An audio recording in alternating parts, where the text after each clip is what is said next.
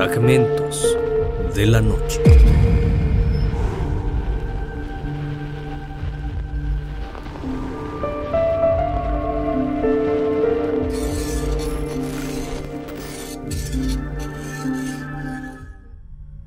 Municipio de Aculco, Estado de México. Hace muchos años, cuenta la leyenda que existió una mujer muy hermosa de largo cabello negro, piel dorada y una silueta muy llamativa. Ella residía en una casa ubicada al lado de los lavaderos públicos.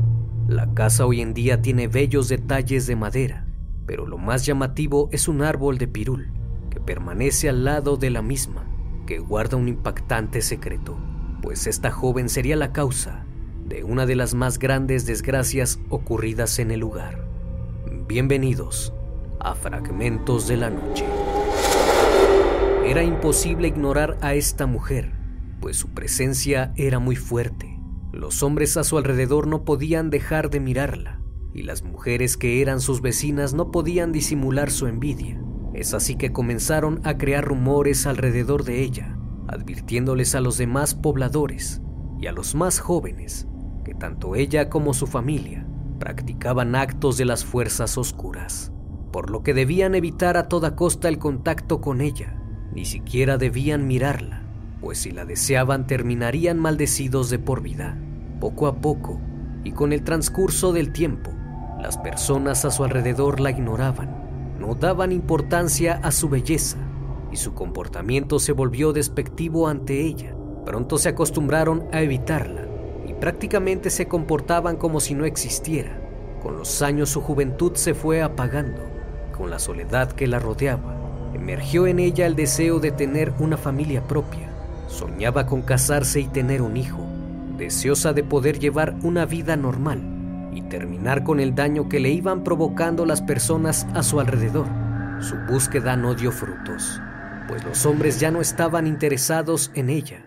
No hubo ninguno que dispusiese ir en contra de los rumores y enamorarse de ella. El deseo de ser madre la tenía atormentada pues estaba convencida de que sería muy buena. El ver a las demás mujeres con sus hijos la llenaba de ilusión, pero la espera se hizo demasiado larga. Se dejó vencer por la desilusión de no poder cumplir su sueño. Pronto su belleza se empezó a deteriorar y comenzó a sentirse muy sola y amargada. Un día caminando por las calles rumbo a su hogar, escuchó a dos mujeres a sus espaldas hablar y burlarse descaradamente de ella diciendo que nunca iba a tener hijos o alguien que la quisiera. Las risas se adentraron en su cabeza como dagas y provocaron una gran ira que nació dentro de ella. Pasó de largo, pero en ese momento juró vengarse de las personas que la habían herido tanto. Llegó a casa y cerró la puerta con cerrojo. Decidida comenzó una especie de ceremonia en la que invocó a las fuerzas malignas pidiendo fervientemente al mismo diablo que tomara el control de ella y le concediera poderes a cambio de su alma, todo con tal de obtener venganza. A las afueras de su casa se podía escuchar cómo la mujer gritaba, como si mantuviera una conversación con otra persona, pero todos sabían que ella vivía sola. Esto asustó a los que pasaron cerca de ahí, por lo que comenzaron a correr la voz de que efectivamente había una bruja entre ellos. Durante los días siguientes, la fémina no apareció por las calles, ni había mostrado señales de vida en su hogar. Nadie la había visto por lo que creyeron que tal vez se había marchado del lugar. Las demás mujeres que la rechazaban se mostraron muy contentas con su ausencia. Continuaron con su vida cotidiana, hasta que especialmente aquellas dos que se burlaron de la mujer días antes notaron que sus hijos habían desaparecido en extrañas circunstancias. Sin pista alguna ni testigos de lo que pudo haber pasado, tres menores se habían extraviado. Pidieron ayuda a los demás pobladores y en conjunto buscaron por todo el lugar sin encontrar nada, ninguna pista que los llevara al paradero de los menores. Enseguida asociaron la ausencia de la bruja con los niños, por lo que enardecidos tomaron armas como hachas, herramientas y antorchas apresurándose hacia la casa de la solitaria dama, decididos a acabar con ella. De pronto, mientras se iban acercando a la misteriosa casa, un enorme temor crecía en ellos. además de que sintieron una especie de vibración extraña que emanaba de la tierra. Una niebla densa se propagó de pronto y esto les provocó terror, pero no retrocedieron. Se dice que incluso algunas personas entraron en un shock profundo e inexplicable.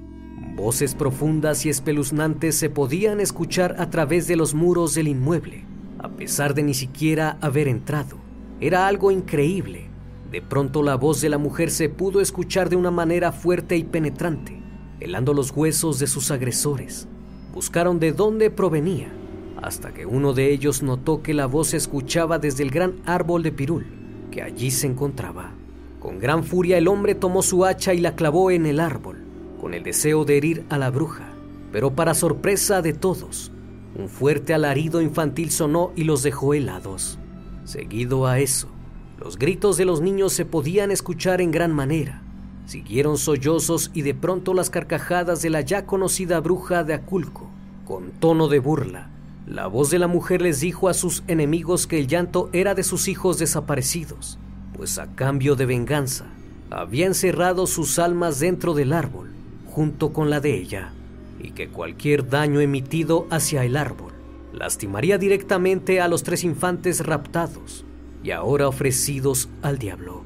Las carcajadas y las burlas ahora le pertenecían a ella, y disfrutó ver el sufrimiento e impotencia que ahora provocaba a aquellos que la habían rechazado y lastimado diablo le había concedido la mejor y más dulce venganza de todas.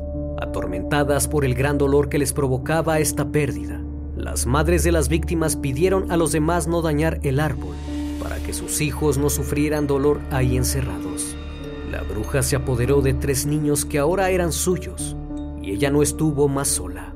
Después de este cruel acto no habló más y ahí se originó la leyenda de la bruja de Aculco encerró a tres infantes dentro de un árbol de pirul para jamás devolverlos. Hoy en día el árbol permanece intacto. Las personas del lugar relatan si te presentas ante el árbol y le clavas un objeto de gran filo, emanará un líquido blanco que después se tornará en rojo, asegurando que es sangre humana.